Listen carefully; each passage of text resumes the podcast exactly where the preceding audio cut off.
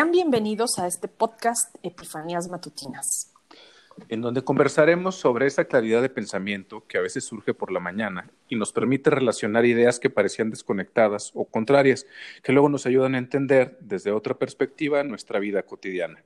Acompáñanos en este intercambio de observaciones, reflexiones, intensidad y hasta humor, dichas desde nuestra perspectiva y certezas momentáneas. Y quién sabe si en una de esas participamos en tus propias epifanías. Hola. Hola, hola. Buen día. ¿Qué tal? Buenos días. ¿Cómo estás, Gustavo? Bien, bien. Omar, ¿verdad? Sí. Muchísimo gusto. Ya acaba de entrar Paloma también por aquí. Ah, ¿cómo están? Hola, buenos días. ¿Cómo están? Bien, bien, Paloma, buen día. Buen día.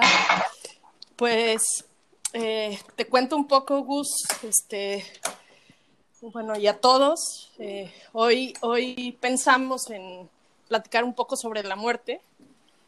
Y entonces invitamos aquí a mi querido Omar Vallejo, este, porque su familia tiene una funeraria. Entonces, bueno, pues al buen Gustavo se le ocurrió la brillante idea de hablar sobre el tema. bueno, es que pues estamos en plena época, ¿no? sí, ahorita es la época. Estamos justo en un, en un gran, gran momento, pues, por los recordatorios culturales que tenemos para hablar de algo que curiosamente desde el punto de vista del México antiguo era algo que teníamos más cercano y con la colonia y conforme han pasado los años como que hemos ido dejando de lado nuestra relación con la muerte o por lo menos esa es un poco mi impresión, no sé qué piensen ustedes. Pues sí, eh, de pronto escucho, ¿no? Que los mexicanos hasta nos reímos de la muerte. Yo creo que actualmente no es así. O sí tenemos, pues sí, sí seguimos esta tradición de hacer los altares y todo esto, pero, pero creo que sí dista mucho de eso, ¿no? Sí, sí, sí, y, hablamos poco de ella, ¿no? Bueno, supongo que tú no, Omar, que tú hablas de la muerte todo el tiempo. Sí, pues, este, pues sí, pues lo pues lo que yo creo es que pues la muerte es así como algo con lo que tenemos que como que reconciliarnos, ¿no? Todas las personas. Porque a veces como que creo que como que tenemos miedo, ¿no? Sí. Pero pues es algo bien natural, ¿no? Bueno, yo lo veo desde pues ya desde chiquito, ¿no? Que estaba ahí trabajando. cuéntanos un poquito de, de, eso, ¿desde, ¿desde cuándo tiene la funeraria tu familia? Pues mi papá tiene con la funeraria desde, pues desde antes de que yo naciera, ya como 30 años.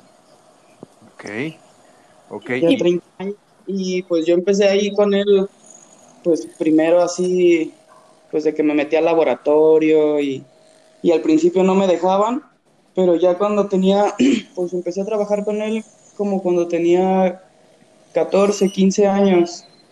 ¿Y no te daba miedo? Pues no, pues no, es que no me daba miedo porque es que él desde que yo estaba bien chiquito me acuerdo que llevaba las carrozas a la casa, los ataúdes, todo eso. Entonces sí se me hizo ahí como muy, muy normal todo el ámbito de la funeraria, pues. ¿Y la funeraria, o sea, tu casa estaba en la funeraria o no, no, pero pues él, a veces, pues él como andaba en las carrozas, pues llegaba a la, a la casa, ¿no? Ok, ok. ¿Y, recuerdas si alguna vez así tal cual empezó a hablar contigo de cómo veía él la muerte o para él qué era la muerte? Este, pues así, no, no, no. O sea, me acuerdo cuando él me empezó a platicar que él era el encargado de, de sepultar los, los cuerpos, ¿no? Cuando todos, cuando se morían, pero eso me acuerdo cuando yo estaba bien chiquito. Pero no así como su punto de vista de la muerte, pues no tanto. ¿Y el tuyo? pues yo, fíjate, es que yo sí duré como unos años con mucho miedo de que, porque veía todos los tipos de muerte, ¿no? Que que desde choques, este, accidentes, balaseados y de todo tipo de muertes, ¿no? Y entonces yo decía, no manches, o sea, somos bien, pues sí somos bien frágiles, ¿no? En cualquier momento, pues nos podemos morir.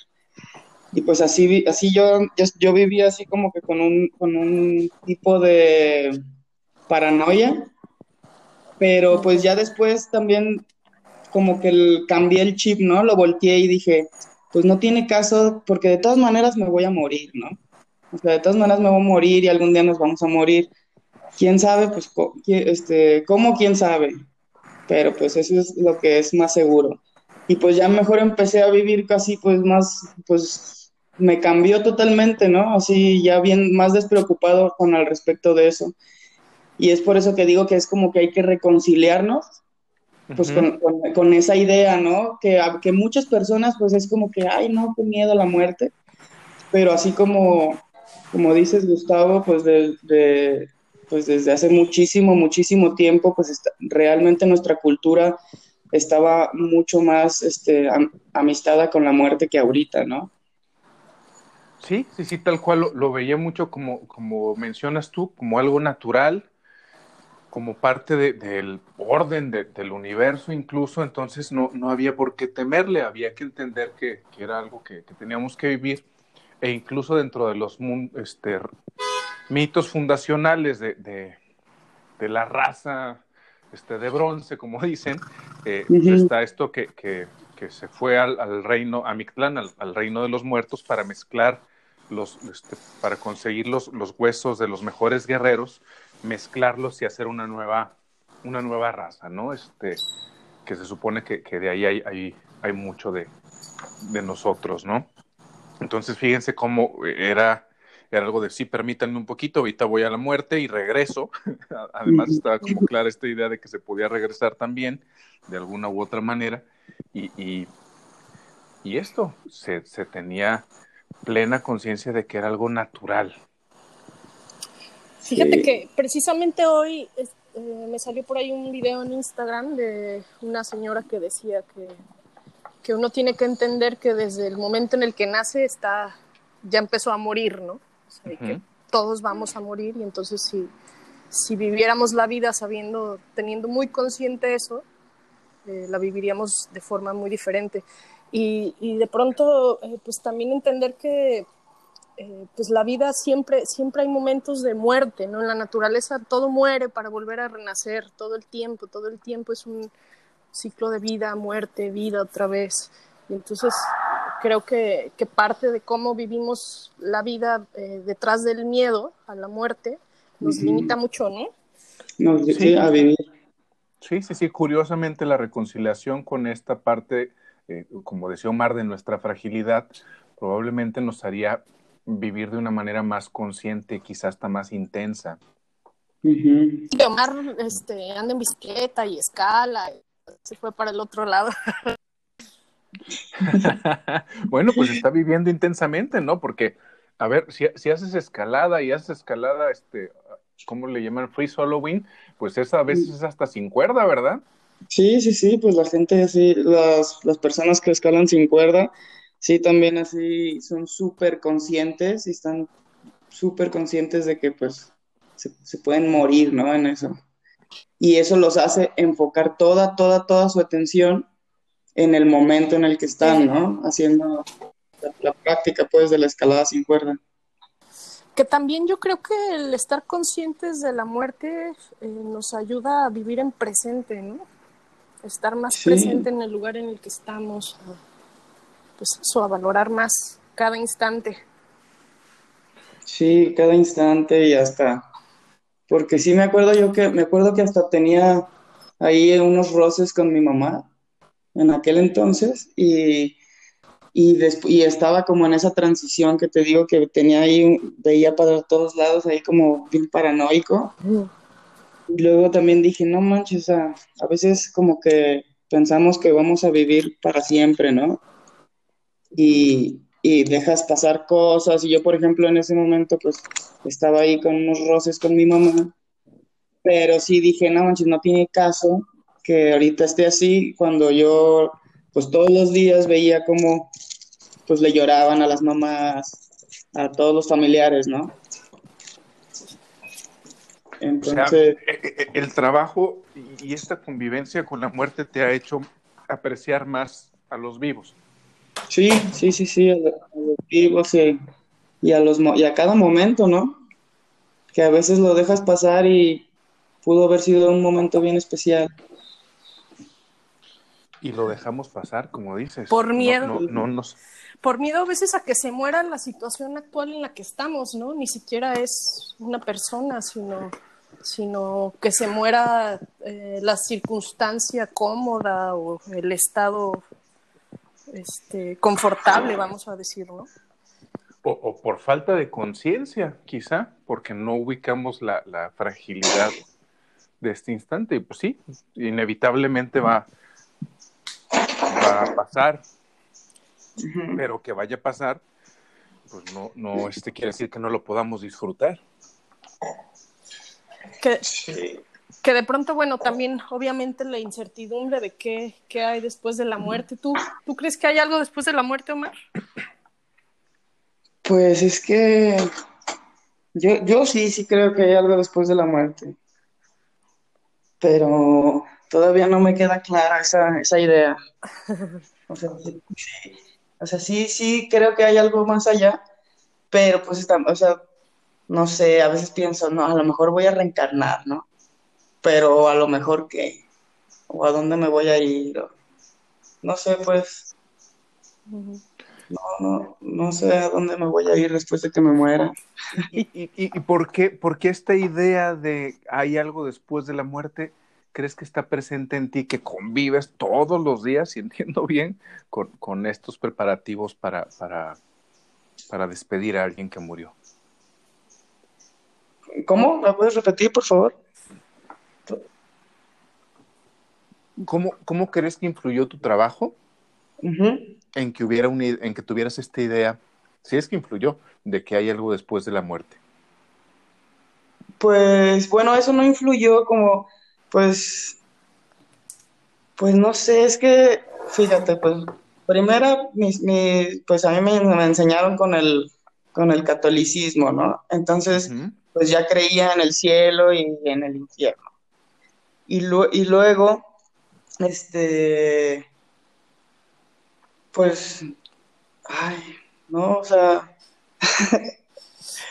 eh, no, no sé si influyó pues este, en mí, pues porque yo ya tenía esa, esa creencia de que había algo más, ¿no?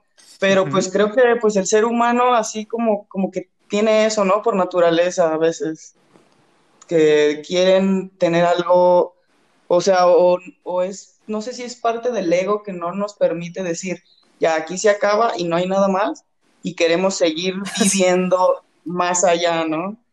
Así es que échale ganas aquí. Deja de hacerte güey. Les leo una cosa que me encontré en estos días de Ernesto Sábato, que dice, somos imperfectos, nuestro cuerpo es débil, la carne es mortal y corrompible, pero por eso mismo aspiramos a algo que no tenga esa desgracia, desgraciada precariedad, a algún género de belleza que sea perfecta, a un conocimiento que valga para siempre y para todos, a principios éticos absolutos. ¿no? Como que mucho de, nuestra aspiración de algo más, de algo que nos trascienda, no solo tiene que ver con nosotros mismos y nuestra alma, sino hasta con nuestros hechos, ¿no? Que alguien se acuerde de nosotros. Ajá, exacto.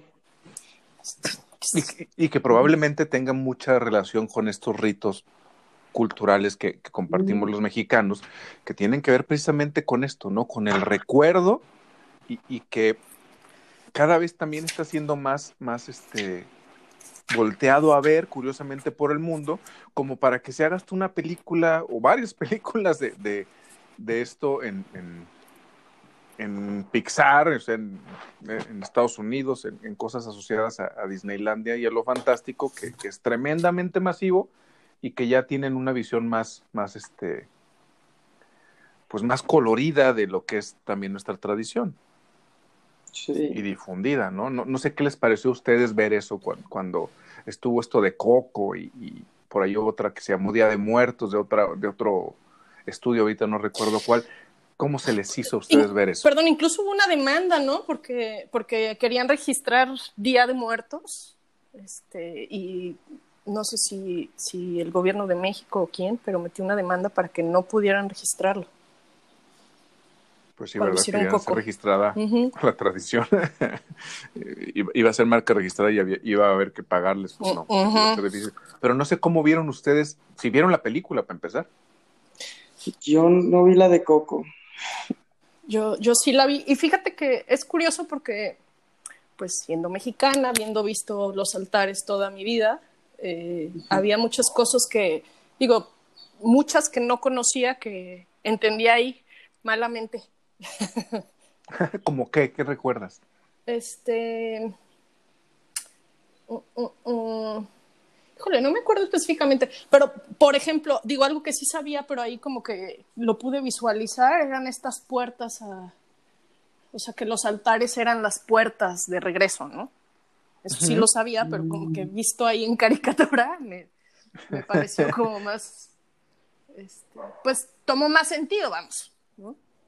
Sí, de pronto se volvió algo mucho más, más tangible, curiosamente, ¿no? Por la, por la imagen, ¿no? Este, porque visualmente, pues ya te están mostrando cómo se pasa de un lado a otro. Yo, yo lo que te voy a, yo te voy a decir lo que sentí, y es algo que ya hemos platicado antes, es que me dio un poco de coraje porque, porque se está haciendo fuera y se está hablando tan bonito de algo que es nuestro, y por qué nosotros no lo estamos haciendo. O sea, la narrativa ahí está y nosotros estamos llenos de esas narrativas. ¿Por qué no? Eh, alguien nos decía que faltaban guionistas, ¿no? Ah, sí, sí, sí. A lo mejor nos, nos falta creer nuestro propio guion o, contar nuestras propias historias. No sé, este, Omar, ¿cuántas historias te han de haber tocado eh, en una funeraria con relación a, a, esto, lo que no se hizo, lo que se perdió, o incluso de agradecimiento, ¿no? De, de, despedirse con gusto, por decirlo de alguna manera. ¿Recuerdas alguna que te haya movido mucho? Pues de hecho sí, varias, este, varias, varias, este, historias. Y no, y pues incluso que yo, que yo estuve ahí presente. Y una, me, una que me marcó mucho fue de una, pues de una señora que, que, este, una señora que pues que se murió y a la hora que la llevamos al, horno a cremar, este, el marido este, quería, nos había encargado que le quitáramos el anillo. Y pues nosotros no podíamos porque pues la mano se había hinchado y el dedo estaba pues así hinchado y no le podíamos sacar. Entonces, pues así era, era o cortar el dedo o dejárselo, ¿no? Y ya después recuperar el anillo. Y entonces, pues ya salimos del horno y le comentamos al familiar, al señor, y ya le dijimos, oye, pues fíjate que no podemos sacarle el, el anillo, está muy atorado. Y entonces él nos hizo la petición de, oye, pues déjame, déjame entrar y yo se lo quito, ¿no? no, pues si le dijimos, no, pues no puedes porque pues no nos dan chance aquí y así, ¿no? Total que pues al final ya, este, pues sí, le, nos dieron chance de que pasara el, señor y este, y el señor así, lo recuerdo muy bien porque yo estaba ahí, y el señor le, le dice, ¿cómo fue que le dice? Pero le dice así como unas palabras de chula, este, todo va a estar chido, y algo así, la verdad no recuerdo exactamente, y que y le saca el anillo, pero así fácil. O sea, sin, sin ningún problema le sacó el anillo que... Ningún problema, y yo no, o sea, todos nos quedamos así de, no puede ser. Como si le hubiera dado permiso. Como si le hubiera dado permiso, sí. Y pues, ya ves que también pues dicen que, que no, no, no sé exactamente cuánto tiempo, pero pues se supone que todavía el, sentido del oído todavía lo, siguen este, teniendo, ¿no? Sí, sí, sí. Después, de ciertas horas de fallecido, pues. Pues dicen los budistas que son 41 días, me parece que, el, alma sigue por aquí. Sí, y, que hay que ayudarla a, encaminarse, ¿no? Este, por, ahí, si, si no han tenido oportunidad de revisar el libro tibetano de los muertos, habla mucho de, esa parte también, desde otra cultura que, tiene esta relación muy presente también. Son creo que todavía más clavados con la, con la impermanencia, que todo va a cambiar. Y que dicen, pues bueno, este, y si hay algo más, acá, más allá, y hasta en el libro la propuesta es si te vas a encontrar probablemente con esto o con esto otro y con esto otro y te dice, no sé si ustedes han, tenido algún acercamiento a estas, estas lecturas, y, en ellas, pues de pronto plantea que sí vas a enfrentarte a cosas que te dan miedo, pero que lo importante es que no corras. Exacto. Sino que las enfrentes y veas qué es lo que te están diciendo para que puedas pasar a través de ellas. El otro día conocí a una, señora mm, brasileña y ves que en Brasil hacen pues mucho eh, santería y todo esto. Y me recomendó una película este, eh, que precisamente hablaba como de, de, ese trayecto, que trataba como de un doctor que moría y entonces iba al infierno. Este, y él decía, bueno, pero yo por qué, ¿no? O sea, bueno, pues es que tus actos este, y por eso llegaste aquí, ¿no?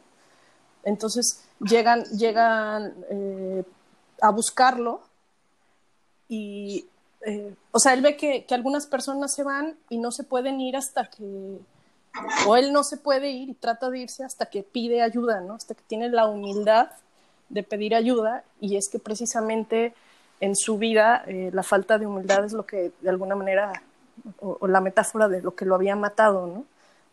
Entonces, este, eh, pues, pues un poco eso, ¿no? como, como ellos ven que, que son estos procesos de seguirte puliendo, vamos, para que puedas llegar a otros estados ¿no? de, de, vida, aún después de la muerte. Bajo esta idea que, que, hace rato mencionaba Omar, de pues, pues en una de esas se, se, reencarna, en una de esas regresas a aprender algo que no te quedó, que te quedó claro, entonces pues sigue la segunda vuelta, viejo, y esperemos que no te nos vayas extraordinario. ¿ah? ¿Te ha tocado ver gente que tiene una buena relación con la muerte? Es decir, ¿te han tocado velorios que no hayan sido tan tristes? Sí, también, también hay velorios que, y, que, no, que no son tan tristes. Y pues es porque, bueno, yo lo que he visto es porque, y, porque como que la, la relación en familia es, está bien, están este, como en paz el uno con el otro y no tienen pues así como temas ahí pendientes, ¿no? Y sí, he visto muchos así familiares pues tranquilos de que dicen, no, pues este, todo bien, mi papá pues hizo lo que hizo lo que tenía que hacer y pues sí, como más tranquilos. ¿Será que a veces el dolor de, de la muerte es por todos los temas pendientes? Pues y eso también pues lo había pensado, ¿no? Que queda ahí, tienes dos, tres cosas por resolver con ya sea con familiares o contigo mismo. Y por eso es como que la gente no está muy tranquila, ¿no? Con eso. Sí, sí, sí, sí.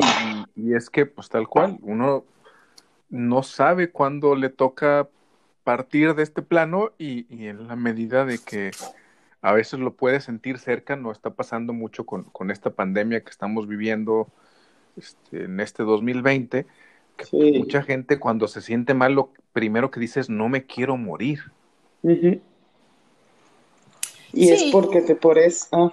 Porque todavía tienes cosas que hacer, ¿no? Que, dejaste para, para después, ¿será?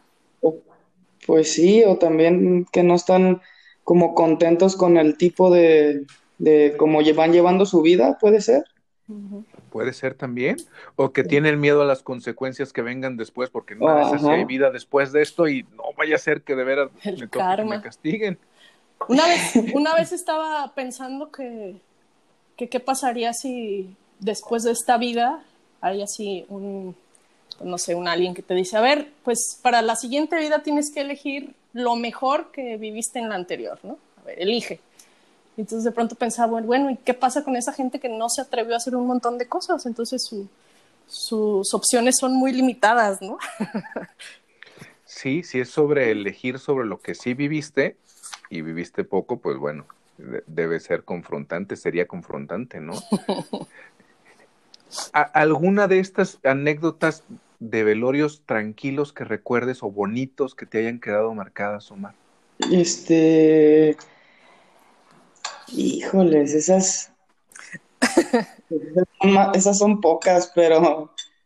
Pero no así como que marca. No, porque las que siempre me han marcado siempre han sido trágicas. Sí, aunque bueno, ya a mí esta del anillo me pareció linda porque fue como ah, desde el amor, ¿no? Este. Sí, sí, sí. Chula, pues ya esto ya no lo necesitas allá. Sí. todo, está bien, ¿no? Este, eh, eh, trágicas entonces muchas. Sí, trágicas muchas. Yo creo que por eso es que me acuerdo más de lo, de lo trágico. Oye, y este, cosas raras. cosas raras. Este, pues así de que cuando vamos a recoger ataúdes a otras funerarias, o sea, sí se siente así de que cuando nos dicen vayan ahí como a la bodega de los ataúdes, porque vamos a una, a una funeraria donde dicen, pues no dicen, o sea, bueno, sí dicen que, que, este, que se aparece una niña, pero aparte tú llegas ahí y sientes luego, luego la vibra así durísima de que sí, bueno, la, vibra pesada, pues. Oye, mm. perdón, no, sigue, sigue. No, sigue, sigue. Ahorita te pregunto. No, te iba a preguntar que si sí, se siente vibra diferente entre un muerto y otro. digo, independientemente de cómo haya muerto, pero si se siente o no. Pues sí, no sé si eso, esa vibra la, haga el, cadáver o la haga el, entorno como los familiares. Porque sí, o sea, sí me han tocado unas vibras bien gachas, así como de que. De, es que, fíjate, una vez llevamos, tocó hacer, hacer el servicio funeral de una persona que pues era, era un así, un, un ladrón, ¿no? Era un, como, como pues un, ratero. Y todos los vecinos lo odiaban. Entonces, desde que llegamos, le empezaron a gritar de cosas y, así feo, y todavía la familia ahí, ¿no? Entonces, yo sí se sentía así como que chin, y para dónde voltear. Hijo, qué pesado. Sí, eso estuvo, estuvo, estuvo raro. Y eh, pues sí es diferente como, por ejemplo, como que cuando se muere el abuelo, pero ya toda la familia tranquila y toda la familia pues están, los primos se quieren y los, los amigos, ¿no? digamos que hay una, una diferencia entre las muertes esperadas y las muertes imprevistas. Pues sí, yo creo que sí. Y también que si la persona fue, fue este, querida o no fue querida, ¿no? cuéntanos un poquito de eso. ¿Te has dado cuenta de, esa parte, de, qué tan querido era alguien por cómo se da el funeral? Pues sí, yo creo que, yo creo que sí. Porque, bueno, pues ahí se ve si tenían pendientes, ¿no? Con el, con la persona. Por ejemplo, los que se llevaban mal con el, con el familiar, eh, son los primeros que están ahí pidiendo perdón y diciendo ay, te voy a extrañar y no sé qué. Y los que, y, y curiosamente los que sí estaban bien con ese familiar estaban más tranquilos, así como no pasa nada, pues ya, esto iba a pasar. Sí, sí. Ok, sí, como, que hay un arrepentimiento con, los que sí, como tenían una mala relación. Sí.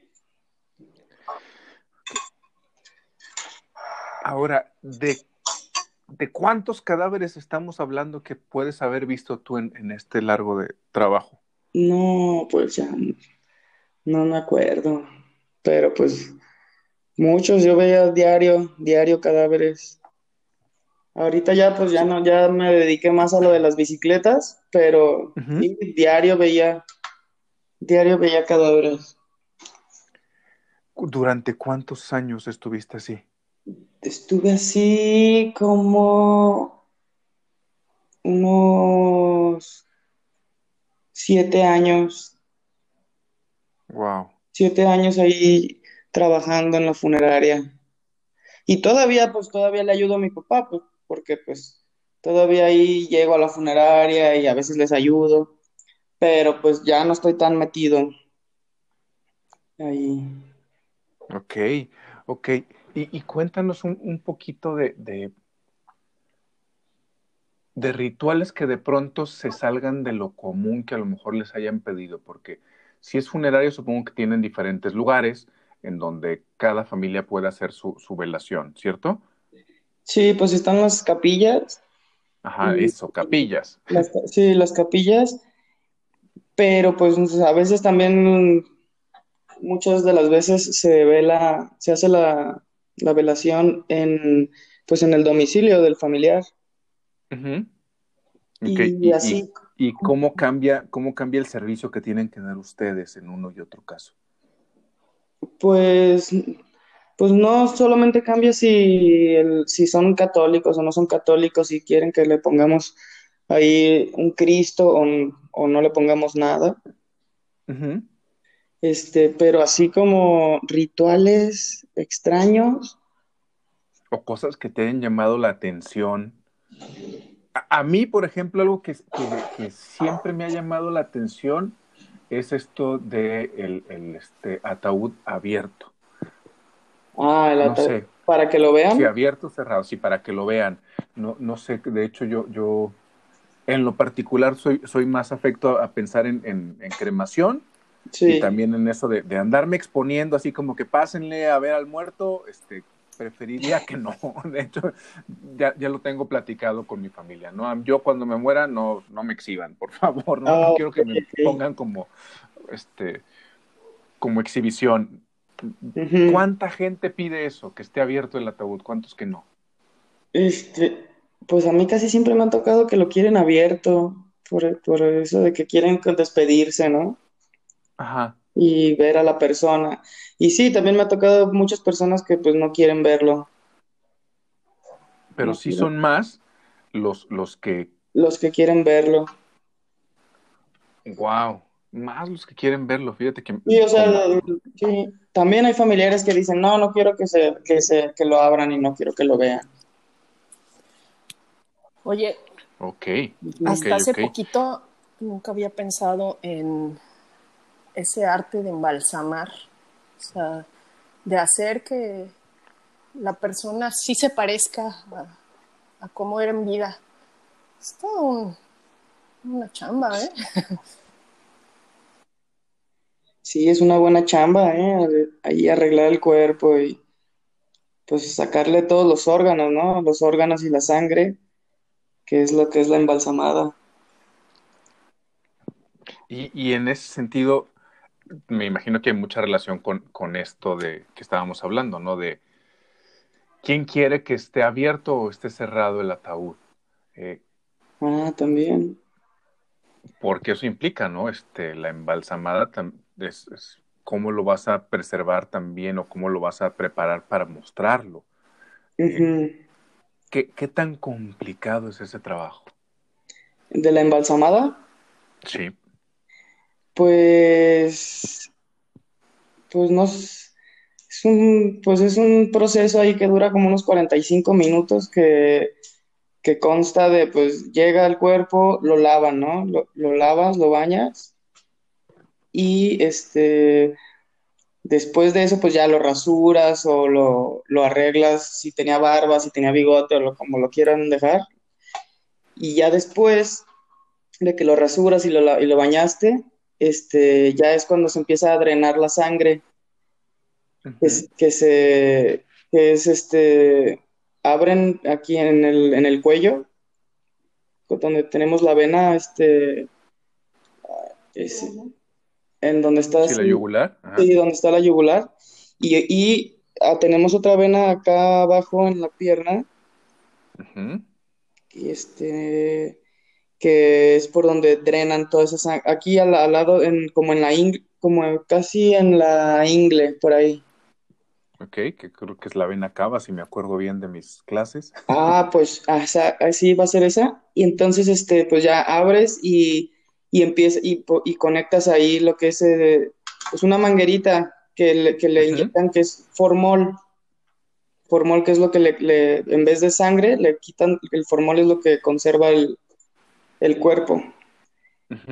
Y este, eh, posterior a eso, se hace lo que se llama este, estroquear, que es con un bisturí, pues se abre así como unos 3 centímetros arriba del ombligo y con una, es como un tipo, como un catete, así grandote, como de unos 35 centímetros más o menos. Y este, que está conectado como a una compresora que va succionando todo. Y con eso este pues ya le sacan todo lo que son pues heces fecales y gases y pues muchos muchas partes de los de lo que son tus tus órganos y ahí lo están, lo están triturando y los van succionando. Ay, te escucho y hasta siento que todo me tiembla. ya después de que ya después de que hacen todo eso, pues ya cerrar ojos, cerrar pues los ojos, los cierran y pues sí, sí es un arte que quede bonito y que quede ahí que lo, lo porque los, los maquillan. ¿Tú, ¿Tú has hecho este proceso? Sí, sí, sí, lo, lo hice un, un, par de veces, ahí estuve con el embalsamador. Yo sí, sí se necesita un curso y, y este eh, yo no estaba ahí de planta como embalsamador, pero muchas veces lo hice, o sea, sí, estaba ahí, cargaba los, a los cadáveres y, y allí, pues allí andaba en, el, en la embalsamada también. ¿Cuántos años tenías cuando viste por primera vez este proceso?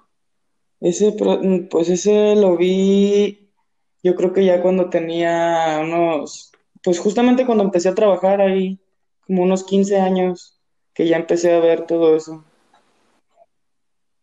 ¿Y te acuerdas de cuál fue tu reacción la primera vez que viste esto? Este, me acuerdo de la primera, de mi primera reacción cuando vi un cadáver, este, pues así, este, desnudo en, el laboratorio, que estaba muy chiquito, que mis papás me dijeron, no, no, no entres para allá. Y yo estaba muy chiquito y pues mi hermana y yo ahí desobedientes, vamos y pum, ¿no? Sí, sí me acuerdo que pues fue impactante para mí así ver las, las planchas y los cadáveres y... ¿Qué edad tendrías? Ahí no, ahí estaba bien chiquito, ahí sí tenía como, no sé, seis años o menos, no sé, bien chiquito. me acuerdo que no, no nos dejaban pasar ahí al... ¿Pero sabías que había muertos? Y tú andabas de desobediente. Sí. sí, sabía, porque yo ya había tenido ahí la plática con mi papá, porque mi papá me acuerdo que nos había dicho que él se dedicaba a enterrar los, los, a los muertos, ¿no? Y todo eso, pues, pero eso yo me acuerdo que de más, más chiquito, pues cuando apenas te están explicando lo que, lo que hace tu papá, ¿no? Oye, ¿tú sabes cómo es que empezó a hacer eso? O ¿cómo es que una persona decide empezar a trabajar con la muerte. Este, al, a lo que mi papá me cuenta, porque mi papá trabajó desde chiquito en, en, taller de bicicletas. Pero después mi papá empezó a frecuentar a un amigo de mi abuelo que tenía una funeraria. Y entonces, eh, pues como que a mi papá le, le gustó y dijo, no, pues de aquí soy. y, y sí, como que le gustó el ramo y, dijo, no, pues él quiso poner su funeraria.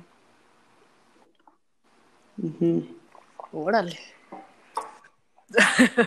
Sí, sí, sí, es, interesante ver cómo, este, pues sí, los caminos van, van, van presentándose según este, uno va, va este, caminando muchas veces, ¿no? y esta relación con la muerte desde la parte del servicio, de,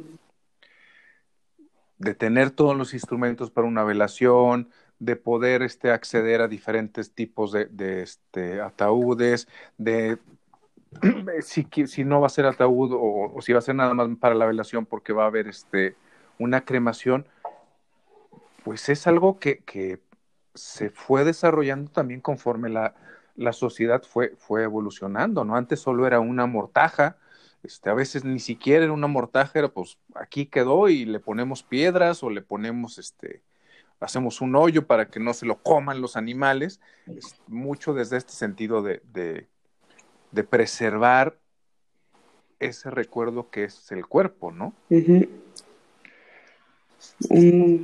unos días más, ¿no? Para que se puedan despedir los familiares. Para que se puedan despedir, para que tengas incluso a veces a dónde ir para platicar con ese familiar que ya no está físicamente, ¿no? Porque también esa es la otra. Hay todo un, toda una tradición de platicar, por lo menos en nuestra cultura, con quien no está, y, a veces hay, hay muertos que tienen más presencia que muchos vivos, ¿no? Oh, sí. Sí, que se sienten más, se siente más su presencia incluso cuando ya no están, ¿no? sí, sí, sí, por, ahí hay un, un, libro que me encanta desde el título este, con relación a, a esto de, trabajar con, con, la gente que, que, está teniendo algún problema con los duelos, que se llama La presencia de la ausencia. Y, que pues desde el título me parece que es, que es muy indicativo, ¿no? Es, Este es de un argentino este, que, vive en Estados Unidos, el doctor Carlos Slusky, y, y, de entrada señala eso, ¿no? Hay ausencias que están muy presentes. Sí. Que se sienten, que, que, que a lo mejor, como lo decíamos hace un rato, como vibra, eh, otras como, como recuerdo y a veces hasta como, como hemos dicho en, esta ocasión con, con, el pendiente que ya no vas a poder. Que se me hace muy fuerte pensar que a veces eh, la gente tenga que morirse para ser valorada, ¿no? O para que los otros valoren lo que, lo que estaba ahí. El tiempo que tenían con esa persona, ¿no? Sí, está gacho eso. sí, está, está, bastante, bastante gacho. Y pues tal cual, imagino que con esta convivencia diaria con cadáveres, con este ver a la gente en un momento de tanta vulnerabilidad, pues, pues sí, la conciencia de vida te debe de haber llegado desde temprano entonces, mi querido Omar. Sí, algo, algo así sucedió. sí, Hay quienes, quienes te conozcan y de pronto no sepan muy bien qué hacer con esta parte de tu vida o, que les dices y, ves que, que, ponen cara de, extrañados o algo? pues no. No, no, no, no, no tanto así, nomás me acuerdo que antes donde vivía ahí con mis roomies, por la Minerva, ahí este, pues llegaba a veces yo llegaba en las carrozas, ¿no? Porque pues ya no, no llegaba a guardar la carroza y pues era en lo que me, en lo que me podía mover. Entonces yo llegaba y así como que los roomies decían, ay, este güey, qué onda, ¿no? Porque llega en la carroza y a veces pues llegaba con, con ataúd, o sea, sin, sin cuerpo, pero pues ataúd de que pues iba y lo íbamos a cremarlo y yo me quedaba con la carroza y pues también me quedaba con el ataúd. ¿Y no te tenían como miedo? ¿O no les daba miedo eso? Pues no, no les, yo creo que más, no, no era miedo. bueno, cuando estaba en la escuela, cuando estaba en la escuela, este, sí, en la escuela de aviación sí me, sí me tocó un, mi instructor, que, porque ahí también me iba en carrozas a veces, y este, él sí era como muy supersticioso, y se, y se, me ponía, no, no, no, no me acerques, no te me no, no. Y le decía, ven, amigo, ven, ven, te voy a enseñar algo. Y sí, le daba muchísimo miedo a él. Y ya, yo le... ¿Tú, tú, ¿Tú ubicas que le dejaste de tener miedo a la muerte o cuál dirías que es tu relación con, con esto, con la muerte? Sí, yo, de hecho sí, yo sí, en ese punto que te digo, que les digo, este, sí, ahí sí, sí es como una transición en la que dije, no, pues qué necesidad de estarme de tener miedo a esto, si es lo más natural y va a pasar, mejor me soy amigo de esto y esto me permite disfrutar bien pues mi vida, ¿no? Em, pues es como un fantasma que traes ahí una pequeña y tenebra, ¿no? De que te vas a morir y cosas así, y en vez de tenerla así, mejor ya tienes como... Como un recordatorio. Como tu vida enfrente y dices, mejor me hago cargo de esto, ¿no? Es un constante recordatorio que tú lo tienes como muy, muy a la mano, ¿no? O sea, no sé si tal vez todo el tiempo tuviéramos ese recordatorio. eres mortal, eres mortal. Este, ¿quién, era? Tú debes de saber, Gus.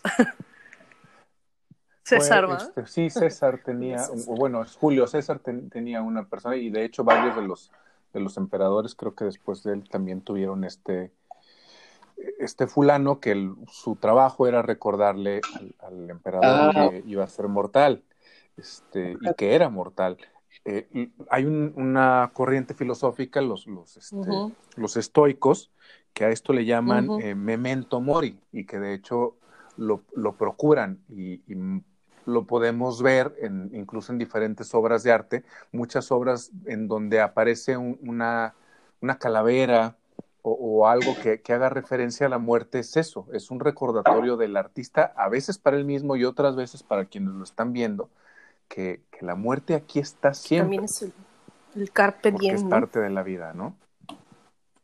El carpe diem, goza mientras vivas. Este, o el YOLO. Pues sí, que, a final de cuentas, ándale, el, el YOLO. Este, el YOLO. Que, es como la versión actual de, de red social. Eh, este, quizá un poquito desenraizada de, de, de esta conciencia de muerte y solo es este el pues chinguesu, ¿no? pues vamos a ver qué pasa. Este. Sí, una, una vez leí que, que la muerte tiene que ser como nuestra consejera. O sea que, que, que tenemos que tenerla ahí este al lado, ¿no? Y es. Pues sí. Sí. Como, como, pues es eso que digo, como a, pues no es como perderle el es como reconciliarte, ¿no? Reconciliarte con esa idea. Y este, pues a mí en lo personal me ayudó mucho, me ayudó mucho y sí, sí, sí, siento como que yo, yo es la muerte la veo como que es este un último viaje, ¿no? El, no sé, lo, lo, hasta a veces digo, lo, espero con ansias, ¿no? O sea, como que estoy ahí, digo, va a estar, va a estar padre, va a estar emocionante, así lo veo, pues yo. Sí, en, en, Peter Pan, por ahí hay una frase, una línea que dice eso, ¿no? La muerte será también una gran aventura. Y, y es, es, la única manera que tenemos de saber si hay algo después de esto incluso si, si nuestra conciencia este, llega o trasciende o está presente de otra manera que en este momento no podemos entender porque estamos atados a este cuerpo. Fíjate que no sé si te he platicado Gus alguna vez, pero ah, no hace mucho soñé que iba en una camioneta, en una van, eh, que iba como al lado de un precipicio y, este, y se cayó. O sea, yo veía como nadie la iba manejando, yo iba en el asiento de atrás y, este, y pues pude ver cómo lentamente iba cayendo la camioneta hasta que mi cabeza pegaba con el suelo. Y entonces yo decía, ah, lo que sigue es ese momento en el que recorres toda tu vida. Entonces yo y yo decidí no agarrar el volante. Y entonces regresaba como, como en rewind este, la película y decía, ¿sería este el momento en el que decidí no agarrar el volante? Entonces veía la escena y decía, no, no, no, todavía no.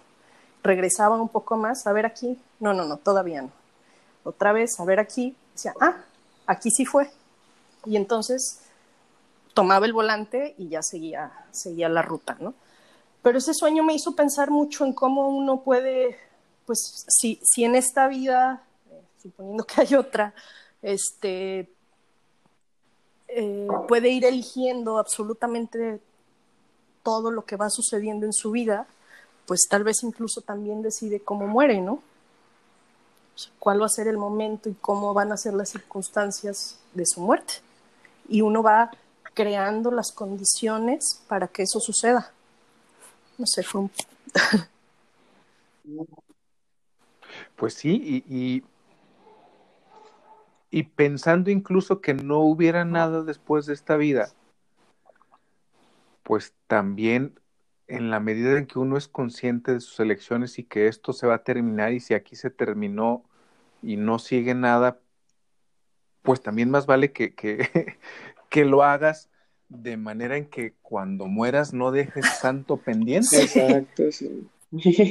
Y, ¿no? Y, y que, que, no te quedes con, con, con tantas cosas por hacer porque te dio miedo o porque no te animaste. Pues a final de cuentas, haya o no haya algo después, pues sí, uno va construyendo el camino de vida que a veces, sin darnos cuenta de manera inevitable, nos lleva a un tipo u otro de, de, muerte. Ahora que hablamos pensando en que si hubiera, se me ocurre que, que tal vez la vida es una constante preparación para, o sea, nos da mucho miedo el cambio, ¿no? Siempre estamos tratando de que no se muevan las cosas, de, de, esta estabilidad o de esta... Pero bueno, pues lo único que sí es seguro es el cambio y con ello la muerte. Entonces, quién sabe, tal vez la vida es una preparación para esa para ese cambio inminente, ¿no? Que es la muerte y que hace que, pues quieras o no, todo va a cambiar. Sí, y, y que entendamos que todo seguirá cambiando y nosotros uh -huh. junto con todo. Uh -huh. ¿Alguna otra anécdota que te acuerdes ahorita después de tanta plática de la muerte, yes. querido Omar? Pues así, este, ¿Nunca anécdota... se te ha levantado un muerto? ¿Cuál será? A, a, a, mí no, fíjate que a mí no, pero a mi papá sí, y hasta quebró un, quebró el vidrio del ataúd. No este, pero es por una, es por una, una enfermedad que ahorita se me olvidó. Es un, ¿cómo se llama esa enfermedad? Bueno, es una enfermedad que, que, que tengo entendido que les tienen que como este, eh, no sé si cortar una, una un nervio o no sé qué, pero, pero este, esta enfermedad hace que se, que, que se, pues como que se contraigan así los músculos y, y se, le, se no, no, es como que se levanta y se siente, ¿no? Nomás como... sí, pide un café. Ajá, como un no. reflejo, ¿no? es nomás como, es como un reflejo y, el, y, y, y, este, pues tienden a golpear poquito el, el cristal, ¿no? Y también pues uh -huh. empiezan así como a, a liquear un poquito del, de la boca o de la nariz. Uh -huh. Entonces, este, eso, eso sí le pasó una vez a mi papá y no, pues imagínate, todos salieron corriendo de la, de la capilla. Ah, ya estaba en velación. Sí, ya la estaban velando. Y, y, todos, y todos así, pues al ver eso. Justo. Sí, ahí pues ya todos bien paniqueados. No, no, no, no, no, no, no, no quiero pensar cómo, cómo estuvo ahí ese momento. Sí, sí, sí, debe haber sido todo, todo un show. En, en muchas funerarias ponen también eh, estos libros como para que uno escriba algo, ¿no? Estos cuadernos para, para que pongamos este, algunas palabras. Yo, yo no sé, la verdad siempre he tenido esta duda de quién es quien escribe ahí, qué tanto se escribe ahí. No sé si tengas ahí un, un, recuento de esa parte, Omar. No, usted, o sea, sí, sí sé que ahí, ahí, este, para que el, algún familiar le escriba algo, ¿no? Uh -huh. Pero no, yo no, no me ha tocado, este, ver que, que le escriben. Es que ahora, ahora lo hacen en Facebook. En Facebook también pasa, es cierto. Es cierto, ahora se hace por ahí y, y, sí es una de estas cosas que a mí de pronto me, me, me llama la atención. ¿Qué pasa con la cuenta Ah, el otro día precisamente vi que, que puedes ya decir quién se va a encargar de tu cuenta si te mueres. Ya hay un, ajá, ya hay, ah. un apartado. ¿El heredero de tu cuenta? O sea, o sea, quién, o si, o si quieres que, que se, ajá, bueno, pues es que sucede tanto que, que ahora sí que, sí, pues sí estaba como súper raro, ¿no? Entonces, tú puedes decidir que después de tu muerte se deshaga tu cuenta y también puedes como, como otorgarle a alguien el permiso de utilizarla, este, pues supongo que para, para contestar cosas o o sea, ahí puedes decir qué quieres hacer con tu cuenta, pues. Ok, ahorita se me ocurrió esta idea de, de, de pregrabar respuestas, nomás que uno necesitaría saber programar o algo así, para que si te ponen algo contestes. Eso estaría divertido. Eso está, a mí me divertiría mucho hacer eso. Programarte las respuestas estaría padre. Sí, ¿no? Muchas gracias por ponerme algo aquí, pero por el momento no te puedo contestar. En mi siguiente reencarnación. Si, si encuentro alguna forma de volver a tomar el control de esta cuenta en mi siguiente reencarnación, créeme que te contestaré. no sé, se me ocurre que pudiera ser algo Oye, Omar, ¿tú, Ahora, crees que sí, adelante. Eh, sí se puede hablar con los muertos? O sea, mediums y estas cosas. Pues yo, yo creo que sí. Sí, yo creo que sí, porque, bueno, una vez me tocó, me tocó ver ahí un, un señor tío de un amigo, que él, bueno, de por sí, de toda la familia de mi amigo, uno veía muertos, el otro los escuchaba, el otro los sentía, y así todos, ¿no? Y el, y el señor este que te digo, él, pues me tocó ver ahí que estaba hablando con la abuela, que la, que la veía y que la abuela les mandaba decir, pues, cosas, ¿no? Y no, o sea, yo sí creo que, pues yo sí, por esa, más, que nada por ese, pues por esa experiencia. Por esa experiencia, sí, sí, sí, pues sí se las compré. ¿Y, y, y como qué les decía, te acuerdas? Eh, sí, o sea, es que me acuerdo que al principio como que no le estaban creyendo al Señor, pero luego el Señor les empezó a decir como cosas que solamente el, por ejemplo, el papá de mi, de mi amigo solamente él sabía. Y fue ahí, pues ya cuando empezaron a chillar unos y así. Y se me hizo.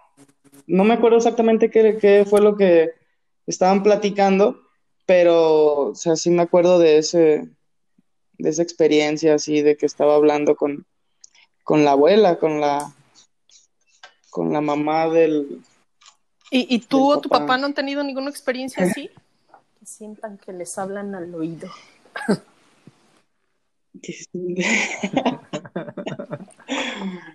no, fíjate que eso no, nomás, este, hay, hay, algo bien curioso que le pasa a mi papá, que él sueña. Ajá.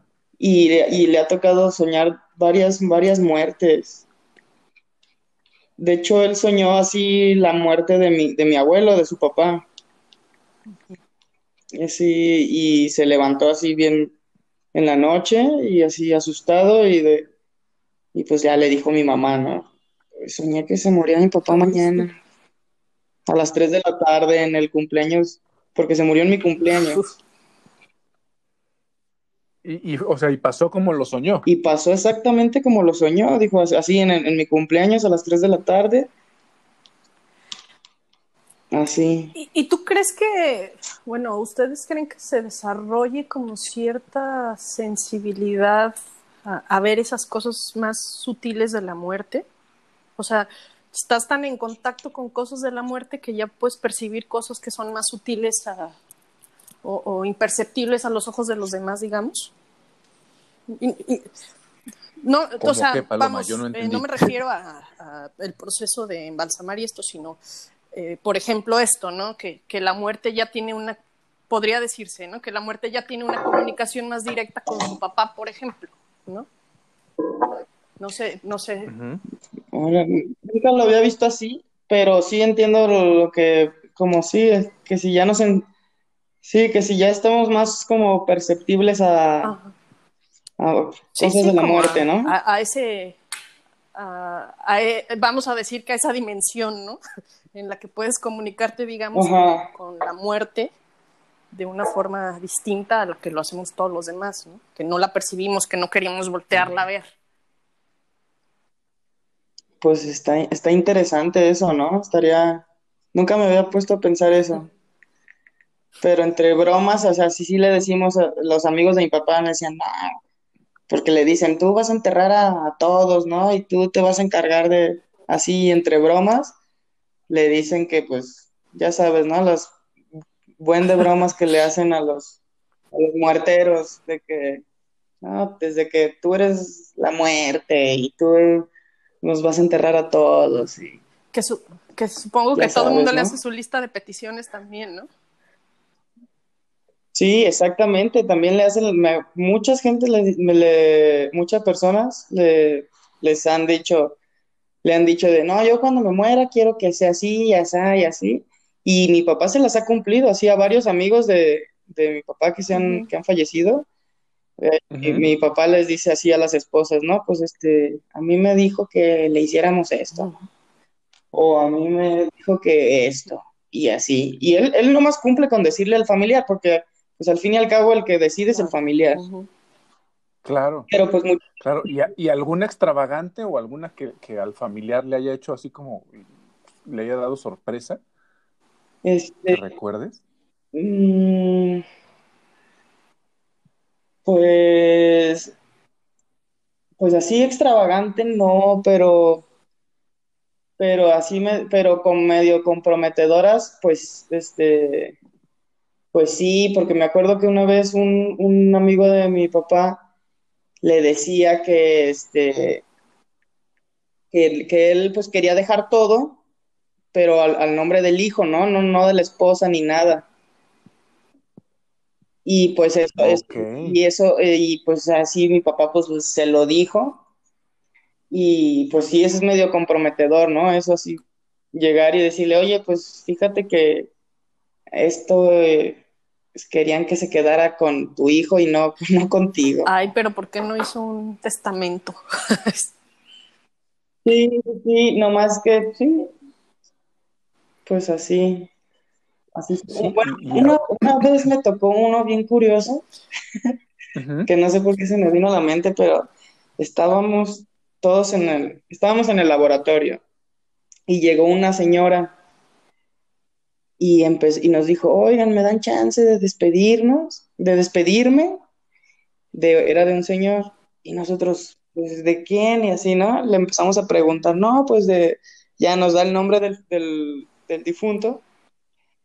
Y pues estaba ahí mi papá también. Y entonces a mi papá se le hizo muy fácil pues decir, pues sí, ya está aquí, ya se metió al laboratorio y, y estaban las capillas de velación también cerca, pues están esperando, ¿no? Y, y seguido suele pasar que el familiar llega y dice, no, oye, déjame este, verlo.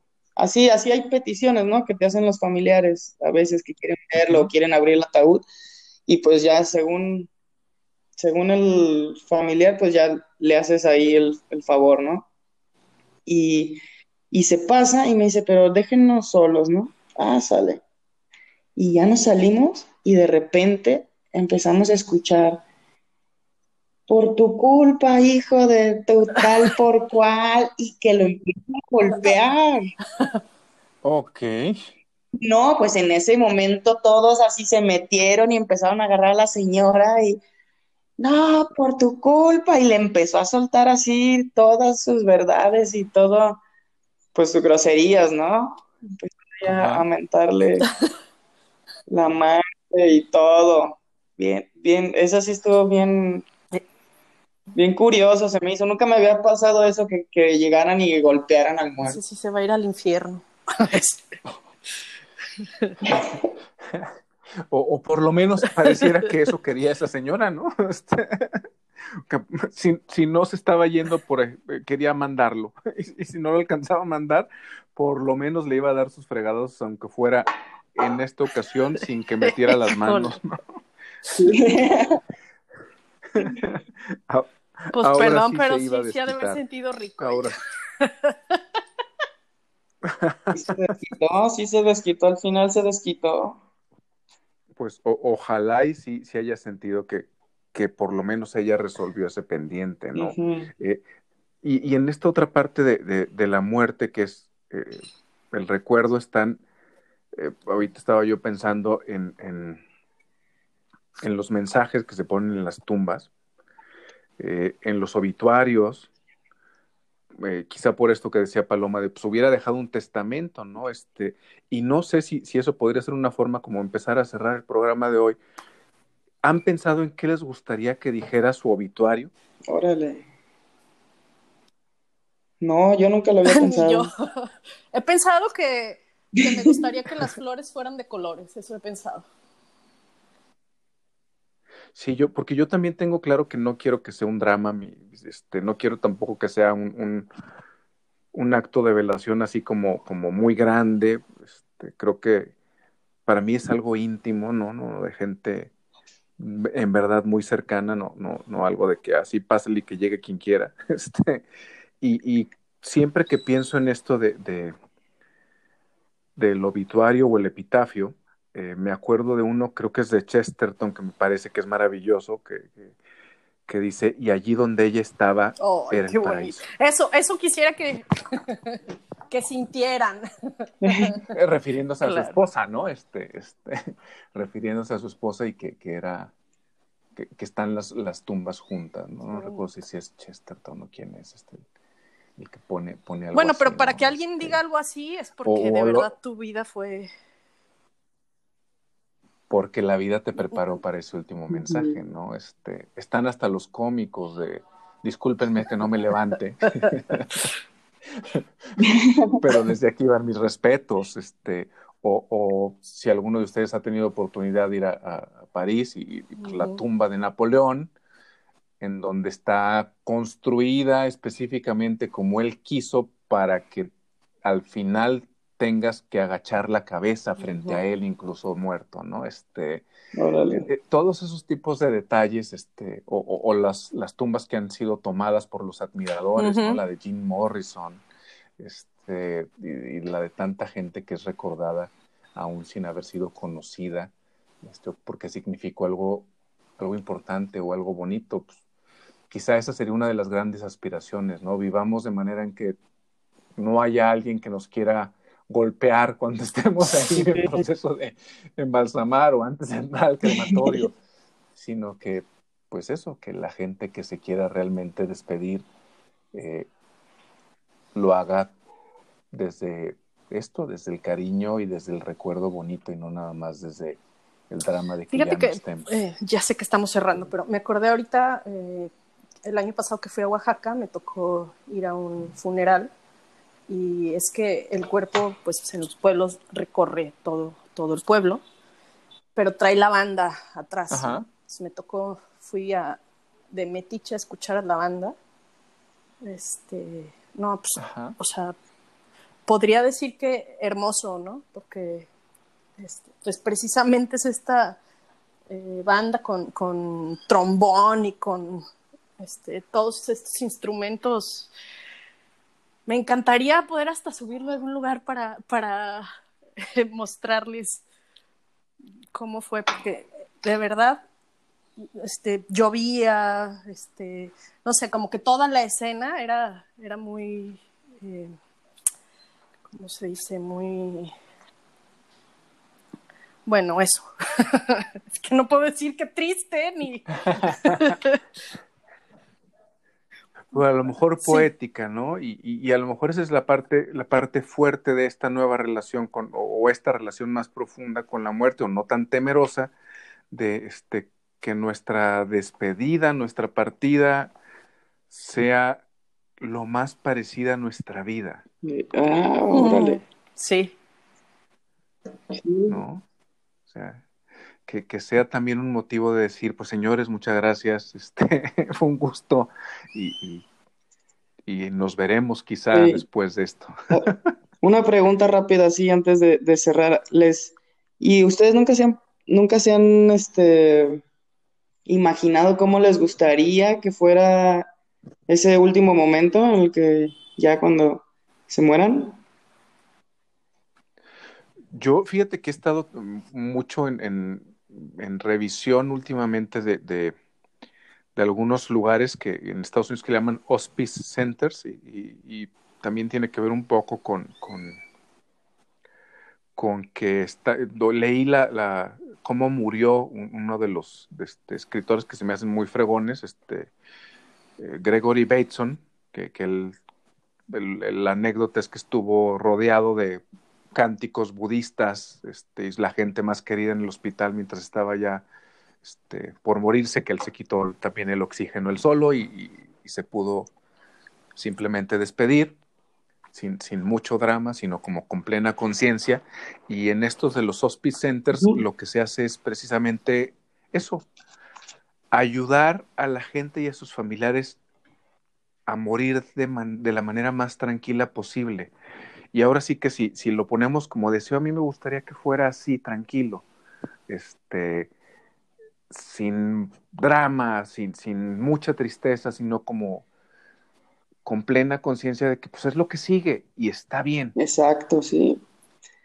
Sí, me vino a la mente esa pregunta porque por eso que decías de que, que nuestra muerte fuera muy este, similar a como fue nuestra vida, ¿no? Entonces... sí, pues claro, tiene, mucha lógica. ¿Tú te has imaginado cómo, cómo quieres que sea este último momento? Pues sí, sí me lo he imaginado. Y pues a mí, me, a mí, por eso que dices de que la, que la muerte sea muy similar a, la, a nuestra vida, yo sí, sí he dicho, no manches, porque he visto las historias de, por ejemplo, de todos los atletas que que se mueren haciendo su deporte. Y sí he dicho, no manches, ¿qué, qué, qué más grande regalo no quieres para despedirte, ¿no? Como haciendo lo que te gusta. Así, hace unos, hace como dos años, tengo un amigo francés que hace este paracaidismo y vuela con el wingsuit. Ajá y él y hacen formaciones y este figuras no en el aire y es y es de los es de los meros fregones de mundialmente pues. Y este, y este se llama Matthew el buen Matthew y este él me contó de un, de un señor que ya tenía como 60 años y que le seguía dando así al, al wingsuit y, y, él murió en el, en el, así, o sea, él de repente se empezó a, se, se, desprendió del grupo, ya no, ya, ya no tuvo control y este, y pues ya lo, fueron y lo recogieron, ¿no? En, en, el, piso, pero ya luego cuando, lo, cuando pues le hicieron la autopsia y los, este, esto para determinar la muerte, él no murió del, del impacto, ¿no? Del impacto. Él murió le dio como, no sé si un, no me acuerdo exactamente qué fue lo que pasó, pero el chiste es que se murió volando, haciendo lo que a él le gustaba. Pues eso es un, es un mensaje también lindo, me parece. Sí, y así hay muchas historias, o sea, hay escaladores, este, ciclistas, y, y pues se me, no sé, se me hace como decir, órale, que qué, buen regalo, ¿no? O sea, te fuiste, pero haciendo lo que te gustaba. Ay, me acordé, ahorita no han visto la película de Asesino en serio. Sí, claro. Por supuesto que me acordé. Ajá. Eh, morir en el acto, pongámoslo de esa manera. que es un asesino que, que, que, mata a mujeres, pero las mata de placer. Que también hay una escena en Como Hago para Chocolate, ¿no? Que, que, dice que encienden todos los cerillos. Este, ajá, y se mueren también de placer. Sí.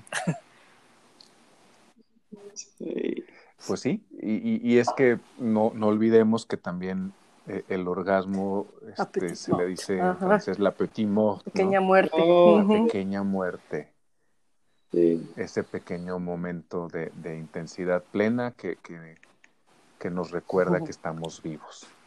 Y pues eh, yo creo que esa es la invitación. Eh, no lamentemos la muerte y para hacerlo así, pues vivamos intensamente. Aprovechemos totalmente la vida. Que es, es un, es un regalo, Exactamente. una oportunidad. Sí. Y pensemos en esta parte, que en una de esas de verdad, si hay algo más, si hay otras dimensiones, entonces no lloremos la aventura que todavía no sabemos hacia dónde va. Así es. ¿no? Acompañemos a, a nuestros vivos y acompañemos a nuestros muertos y honrémoslos con una vida mejor o con esa vida que si dejó algún pendiente, que pues lo podamos cumplir en su memoria como una forma de, de- de Ujú. seguir estando con ellos.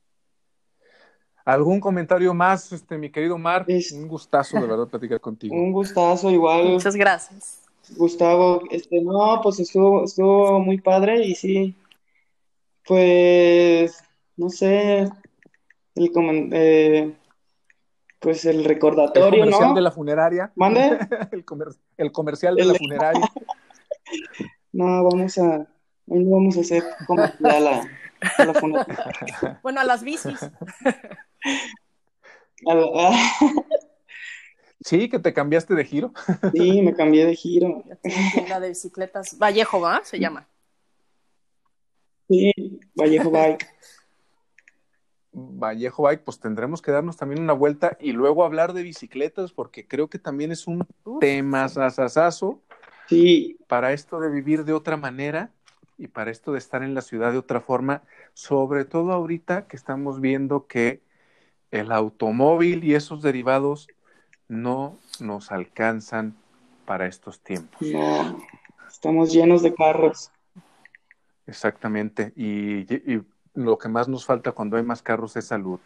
Así es que mejor pensemos en bicicletas. Que quede ese compromiso, Omar. Vamos Sí. hablando de bicicletas un día de estos. Sí, ¿te me late, me late, sí, hay que hacerlo. Pues sí, recordarles que muchísimo. está saliendo un episodio cada lunes y que pueden mandarnos sus comentarios a epifaníasmatutinas.gmail.com Y gracias, Omar. Como siempre, es un gusto No, hablar pues gracias a ustedes. Estuvo, estuvo muy padre. Muchas gracias, Paloma, Gustavo. Muchas gracias a los dos y esperemos que este episodio sobre la muerte y sobre la vida sirva para alguna epifanía de nuestros escuchas. Que tengan muy, Igualmente. muy bonito día. Bye. Igualmente. Hasta luego.